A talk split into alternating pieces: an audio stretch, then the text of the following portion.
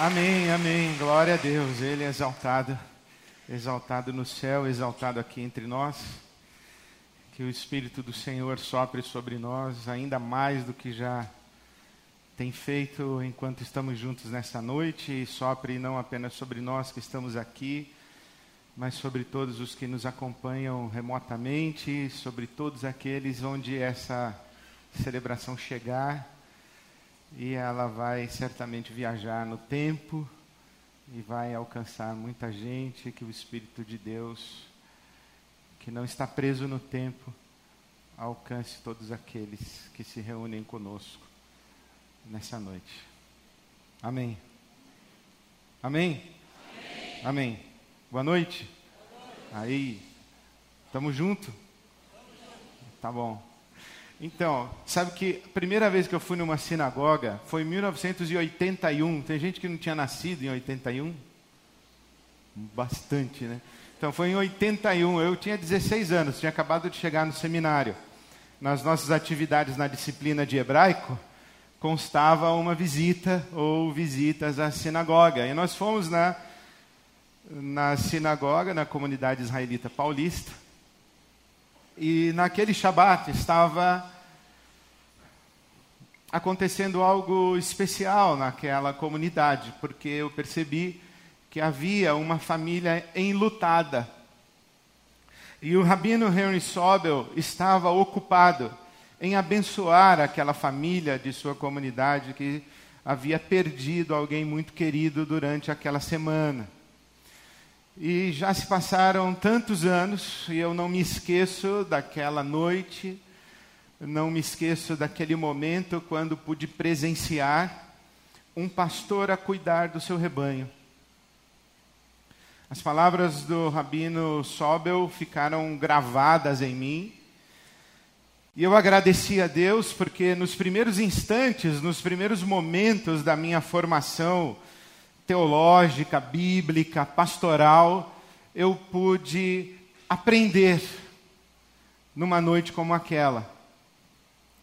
Naquela noite, Sobel nos apresentou, ele fez a sua homilia baseada, ele nos apresentou o livro de um outro rabino, seu amigo, que ele havia prefaciado. E depois eu vinha saber que o rabino amigo do Henry Sobel, era Harold Kushner, que era rabino na cidade de Nova York. E o Sobel havia feito o prefácio da edição em português do livro do Kushner. E o livro se tornou um dos meus livros prediletos. Eu já perdi a conta de quantas vezes folhei, revisitei esse livro, quantas vezes dei de presente esse livro. O título do livro é muito sugestivo: Quando coisas ruins acontecem às pessoas boas quando coisas ruins acontecem às pessoas boas. E o Kushner escreveu esse livro porque ele viveu uma experiência muito profunda de sofrimento. Quando o seu filho, Aaron, ele faleceu aos 14 anos de idade, mas com uma aparência física de 60 anos. Era uma enfermidade que causava um envelhecimento precoce.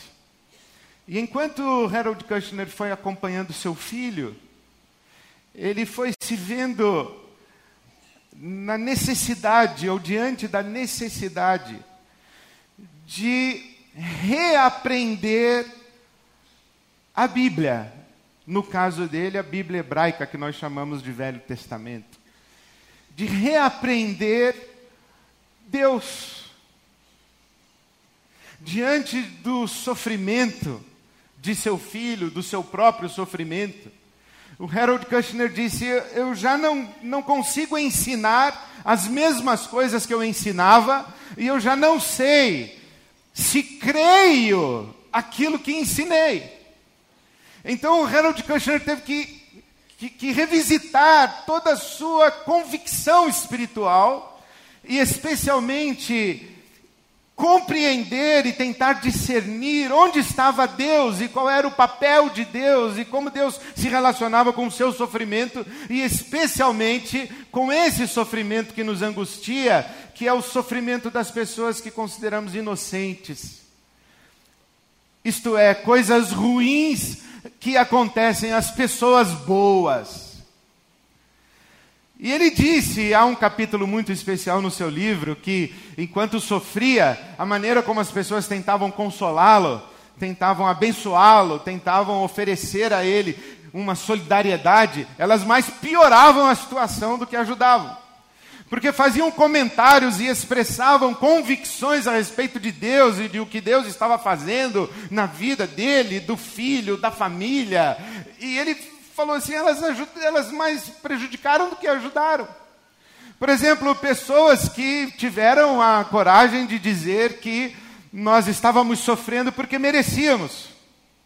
Merecíamos sofrer. Porque Deus dá a cada um aquilo que cada um merece. Isso está na Bíblia. Deus não faz ninguém sofrer se não merece. E isso está na Bíblia. Se você abre a sua Bíblia em Isaías, o capítulo 3, os versículos 10 e 11, você vai ver o profeta dizendo, reverberando a voz de Deus: Dizei ao justo que bem lhe irá, porque ele comerá do fruto das suas obras, e dizei ao ímpio que o mal lhe sucederá, porque ele provará do resultado das suas próprias mãos, daquilo que construiu ou construíram as suas próprias mãos. Diga ao, ao justo que tudo vai dar certo para ele, diga ao ímpio que tudo vai dar errado para ele. Essa mentalidade, por exemplo, está no Salmo 1. O justo será como árvore plantada junto a ribeiros de águas. Dará seu fruto na estação própria. Mas o ímpio será como a palha que o vento leva. O ímpio não prevalece, não permanece. Quando olhamos essa mentalidade de para quem faz tudo certo, dá tudo certo, para quem faz coisas erradas, acaba dando errado. E então surge o sofrimento na vida de alguém, não falta gente para perguntar qual é o seu pecado. O que você fez de errado para estar sofrendo assim? A questão é que os próprios sábios de Israel descobriram que essa não é a única explicação para o sofrimento, se é que ela serve ainda. Porque o salmista disse que bendito é o Deus que não nos trata segundo os nossos pecados e não nos retribui conforme as nossas iniquidades. Porque assim como o Oriente está longe do Ocidente, assim o Senhor afasta de nós as nossas transgressões. O salmista diz que Deus é bom, que a sua misericórdia dura para sempre. Um Deus amoroso. E se nós fôssemos pensar assim, ah, você está sofrendo, você não consegue engravidar, é por causa daquele aborto que você fez. Ah, você está sofrendo, você está com dificuldades financeiras, é por causa do seu pecado, é por causa do seu adultério. Ah, você está sofrendo, tem alguma coisa errada na sua vida. Essa mentalidade de que as pessoas que cometem pecados fazem por merecer o sofrimento, não encontra na Bíblia Sagrada sustentação. É claro que os nossos pecados trazem consequências para nós. É claro que quando semeamos vento, colhemos tempestade. A lei da semeadura e ceifa, sim, é uma lei do mundo natural. É uma lei também das nossas relações. Mas atribuir o sofrimento, a tragédia, a dor, a um ato punitivo de Deus, não encontra respaldo nas Escrituras. Principalmente quando nós lemos o Evangelho e entendemos que Deus se relaciona conosco, não nos critérios da justiça retributiva, não baseado nos nossos méritos e deméritos. Deus se relaciona conosco motivado e movido por Sua graça. Eu aprendi cedo, graças a Deus, aprendi cedo a ler a parábola do filho pródigo. Daquele menino que pede ao pai a sua parte da herança, vai para uma terra distante, vive uma vida de promiscuidade, de pecado, vai para Esbórnia, vai para Babilônia, vai para Vegas. Sei lá para onde ele foi. Foi para algum lugar. E quando ele experimenta as consequências da sua vida dissoluta, ele se lembra do pai e volta. E ao voltar, diz ao pai: Pai, pequei contra o céu, pequei contra ti, já não sou digno de ser chamado teu filho. E então, o teólogo diz que naquele momento o pai o abraça e diz: Meu filho, eu não, não contabilizo débitos. Você é meu filho, eu te amo. E faz uma festa para o seu filho. Mas então vem o filho mais velho que vê a festa que o pai fez para o filho mais novo, que gastou, torrou a grana de maneira irresponsável, vem o filho mais velho e vê a festa, se recusa a entrar na festa, e o pai fica sabendo, sai da festa, vai ao encontro do filho, e o filho, cheio de razão, diz: Papai, eu estou aqui te obedecendo, eu estou aqui fazendo sempre a tua vontade, te servindo. E diz o intérprete da parábola de Jesus que o pai o abraça e diz: Meu filho, eu não contabilizo créditos. Você é meu filho e eu te amo. Deus se relaciona conosco movido e motivado pela sua graça, não a partir dos nossos méritos e deméritos, dos nossos créditos e dos nossos débitos. Atribuir uma relação causal moral a um sofrimento e a uma tragédia é tão cruel quanto a tragédia em si. Talvez você diga assim: ah, pastor, mas tem aquele sofrimento que Deus manda para a gente para nos educar, para nos aperfeiçoar, para nos fazer pessoas melhores. Porque a Bíblia diz que aquele ramo que dá fruto, Deus poda para dar mais fruto ainda. Não é assim que a pessoa está em pecado, ela está indo bem. Você está indo bem, mas Deus quer que você fique melhor ainda. Então Deus manda um sofrimentozinho assim para você, para você ficar esperto e ficar ser melhorado, ser aperfeiçoado. É. É verdade que o sofrimento faz a gente crescer. A Bíblia Sagrada diz que o sofrimento produz. Sofrimento tem essa capacidade de fazer dissolver os supérfluos da nossa vida. Quando a gente sofre, a gente presta mais atenção em coisas essenciais. Os essenciais que, inclusive, fora do tempo do sofrimento, nós temos a tendência de negligenciar. Aí a gente passa pelo sofrimento e dá mais atenção aos essenciais e menos atenção aos supérfluos. O sofrimento tem essa capacidade purificadora, realmente nos aperfeiçoa. Mas dizer que Deus envia uma tragédia, um sofrimento atroz, para fazer de nós pessoas melhores, é colocar Deus numa condição de sadismo. Deus não é um sádico. Eu me lembro quando fui pregar numa igreja lá em Santos, onde cresci, e essa igreja onde o meu pai frequentou a escola bíblica dominical.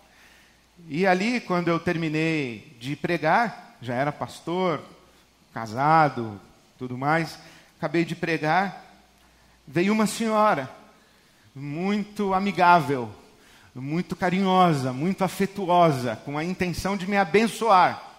Acho que ela acreditou que iria me abençoar. E disse assim: Eu conheci o seu pai.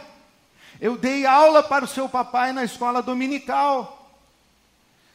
E eu fiquei cheio de expectativa. O que ela vai falar do meu pai? Porque eu não conheci meu pai. Meu pai faleceu com 26 anos, eu tinha dois anos de idade. Então não conheci meu pai. Eu estava diante de uma pessoa que dizia para mim: Eu conheci seu pai.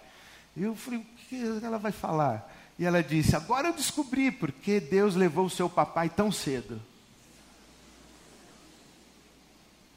Eu olhei para ela, ela disse: Para fazer de você o homem que você se tornou. Eu não lembro o que eu respondi para aquela senhora. Mas eu sei o que eu penso até hoje, e deve ter sido o que eu pensei no, no momento. Porque eu já tinha lido, inclusive, o livro do Harold Kushner. eu pensei assim: será que Deus não poderia ter feito de mim o homem que eu me tornei sem matar o meu pai? Será que Deus precisou matar o meu pai para fazer de mim o homem que eu sou? Será que a morte de Jesus não é suficiente para que Deus cumpra os seus propósitos na minha vida e faça de mim o homem que Ele quer que eu seja? Alguém diz assim: bom, não é necessariamente para te educar, é para te disciplinar, porque o pai repreende o filho, a quem quer bem. Sim, de vez em quando Deus pesa a mão em nós, mas há um limite dessa disciplina. Talvez você diga assim: ah, Deus está provando a sua fé, do mesmo jeito em que provou a fé de Abraão. Deus está mandando um sofrimento para você, para provar a sua fé.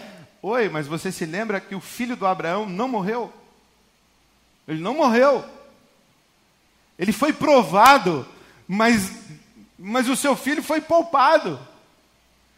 Ele teve uma experiência profunda com Deus, mas não teve a, a consumação da tragédia na sua vida.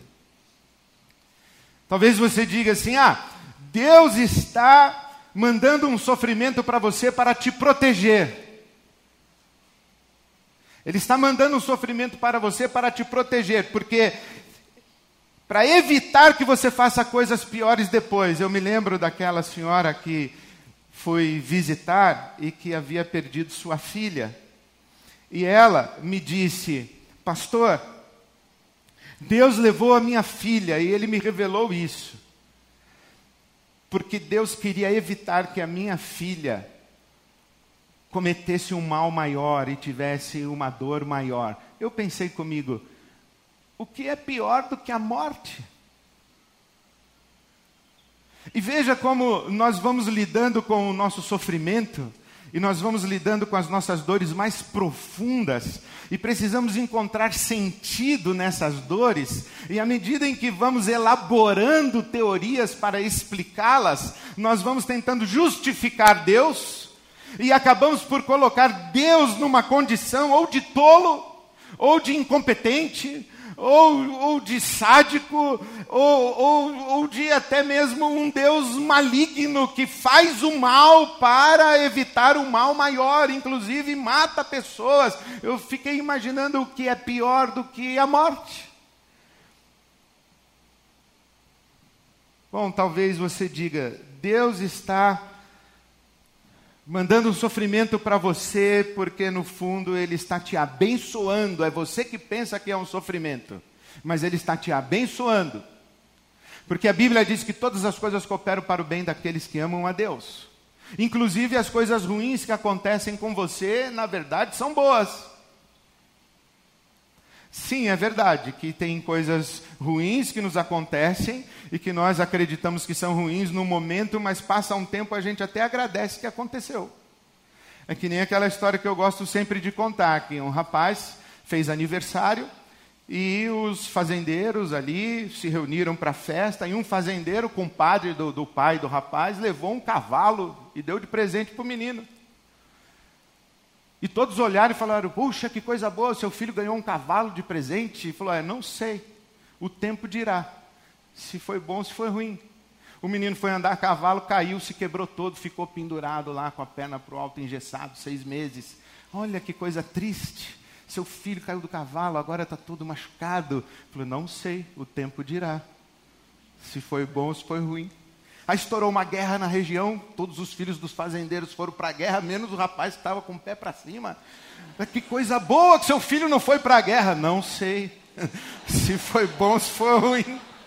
A gente não sabe direito as coisas que acontecem na vida da gente, porque tem muita coisa que acontece na vida da gente que a gente olha para trás e lembra que enquanto elas estavam acontecendo, nós estávamos lamentando, murmurando, reclamando de Deus, mas com o tempo adiantado, olhando daqui para o passado, nós até agradecemos que tivessem acontecido. Nós até agradecemos que Deus não respondeu algumas das nossas orações, nós até agradecemos que as coisas não se encaminharam como nós havíamos desejado ou como nós havíamos planejado. Sim, é verdade que algumas coisas ruins, elas são aparentemente ruins. Mas também a gente faz uns malabarismos, como aquele homem que explicou todas as coisas cooperam para o bem, dizendo que o carro do sujeito foi roubado. E o ladrão que roubou o carro tentou subir a serra, era lá no litoral, tentou subir a serra aqui para São Paulo com um carro roubado, mas acabou a gasolina no meio da serra. Ele abandonou o carro abandonou o carro lá e deu uma chuva no litoral. E todos os carros ficaram boiando, menos o carro roubado que estava no alto da serra, porque todas as coisas cooperam para o bem, inclusive o roubo do seu carro. O problema disso é que Deus é, é um sujeito complicado, porque ele coloca um monte de carro boiando só para livrar o seu. A gente vai construindo algumas coisas e a gente tem uma mania de, de tentar inocentar Deus. E tem uma mania de colocar Deus como fator causal de tudo. E a gente fala assim: por que é que Deus está fazendo isso comigo? O que é que Deus está querendo me ensinar? O que foi que eu fiz para merecer esse sofrimento? O que é que Deus está querendo de mim? Ou o que é muito próprio para nós, na nossa piedade, é dizer assim: Deus tem um propósito. Isso me dá arrepios na alma. Deus tem um propósito. Sim, é verdade que nós não conhecemos a mente do Senhor. Paulo escreve aos Romanos dizendo: Quem conheceu a mente do Senhor? Quem foi seu conselheiro? Os caminhos de Deus são inescrutáveis, são insondáveis. Deus tem os seus caminhos. E dele, por ele, para ele são todas as coisas. Glória, pois, a ele eternamente. Amém. Mas eu fico imaginando que nós devemos andar com medo de Deus, que vai nos fazer propositadamente sofrer eu tenho bastante dificuldade de acreditar nessas coisas. Há muitas maneiras de nós relacionarmos Deus com o sofrimento. E à medida em que eu fui lendo o texto do Harold Kushner, eu falei: onde é que ele vai parar? Porque todas as possibilidades ele foi desconstruindo. Eu falei, por onde ele vai parar? E foi tão lindo quando ele parou no Salmo 121. Ele parou no Salmo 121. E se você abre a sua Bíblia no Salmo 121, você lê as seguintes palavras: Levanto os meus olhos para os montes. De onde me virá o socorro? O meu socorro vem do Senhor, que criou os céus e a terra. E quando o salmista, no Salmo 121, fala: Levanta os meus olhos para, para os montes, ele está fazendo referência aos montes onde estavam os altares pagãos, e especialmente os altares que representavam os deuses simbolizados pelas forças da natureza. É como se o salmista dissesse: De onde me virá o socorro? De qual Deus? De qual ídolo? De qual força? De qual poder? E o salmista diz: O meu socorro não vem dos montes, o meu socorro não vem dos deuses, o meu socorro não vem dos poderes e das forças que são conhecidas, o meu socorro vem do Senhor, que é o Deus acima de todos os deuses, que é o poder acima de todos os poderes, que é a origem, a fonte, Ele é o Criador de todas as coisas. O meu socorro vem do Senhor. Ele não diz: o meu sofrimento vem do Senhor, a minha aflição vem do Senhor, a minha tribulação vem do Senhor, a minha angústia vem do Senhor, a minha dor vem do Senhor. Ele não diz isso. A minha frustração vem do Senhor, o meu castelo derrubado vem do Senhor. Ele diz: o meu socorro vem do Senhor. De Deus vem o socorro. De Deus vem o nosso socorro, Deus é o nosso refúgio e fortaleza, socorro bem presente no dia da tribulação. Torre forte é o nome do Senhor, para lá correrá o justo e lá será recebido e guardado em segurança. O Deus em que cremos é o nosso socorro, não é o nosso algoz. O Deus em que cremos é o nosso Pai Celestial, que escolhe sofrer em nosso lugar, impor sobre si o sofrimento, trazer para si o peso da morte para não impor esse peso sobre nós. É Ele quem escolhe sofrer para que nas suas pisaduras, para que nas suas dores nós sejamos sarados.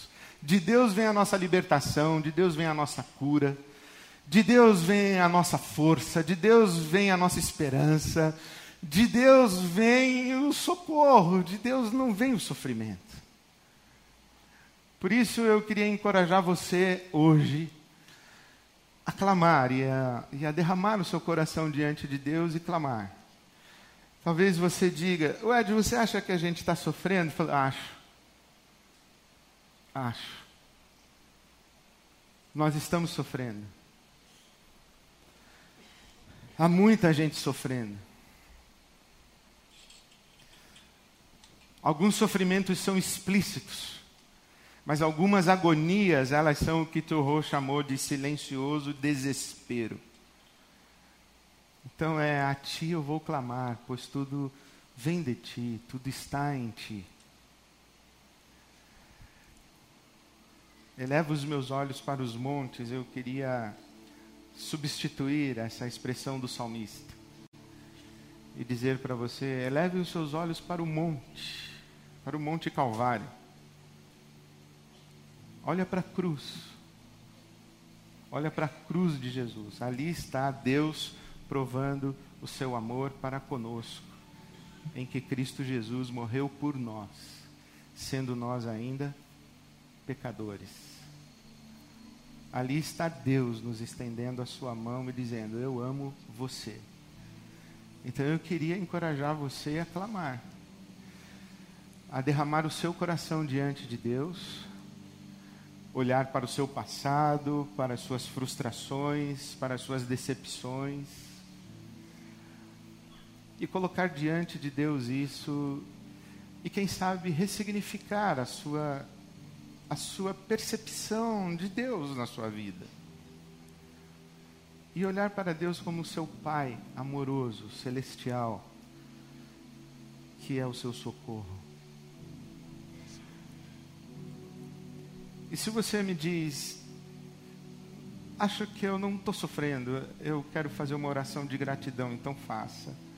Mas também você pode interceder por pessoas, por pessoas aqui ao nosso redor e fazermos aquilo que nós já fizemos. Vamos abençoar as pessoas que estão sofrendo e não vamos deixá-las sofrendo sozinhas. E vamos recitar: de Deus vem o nosso socorro. De Deus vem o nosso socorro, não vem a nossa tribulação, não vem o nosso sofrimento. De Deus não vem o mal, de Deus só vem o bem. Deus tem boas intenções e um bom coração para com todos nós.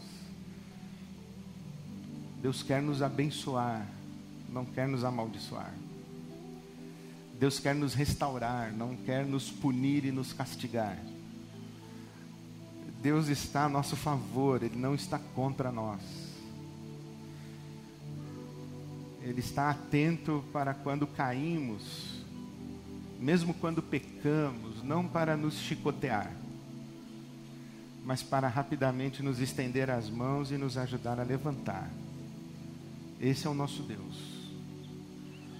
Clame, a Ti eu vou clamar, pois tudo está em Ti, tudo vem de Ti. O meu socorro vem do Senhor, que criou os céus e a terra. Vamos ficar em pé e vamos clamar ao Senhor. Aliás, você pode se ajoelhar, Você pode ficar sentado, sentada. Você pode cantar, você pode ouvir. Você pode orar em voz alta enquanto nós cantamos.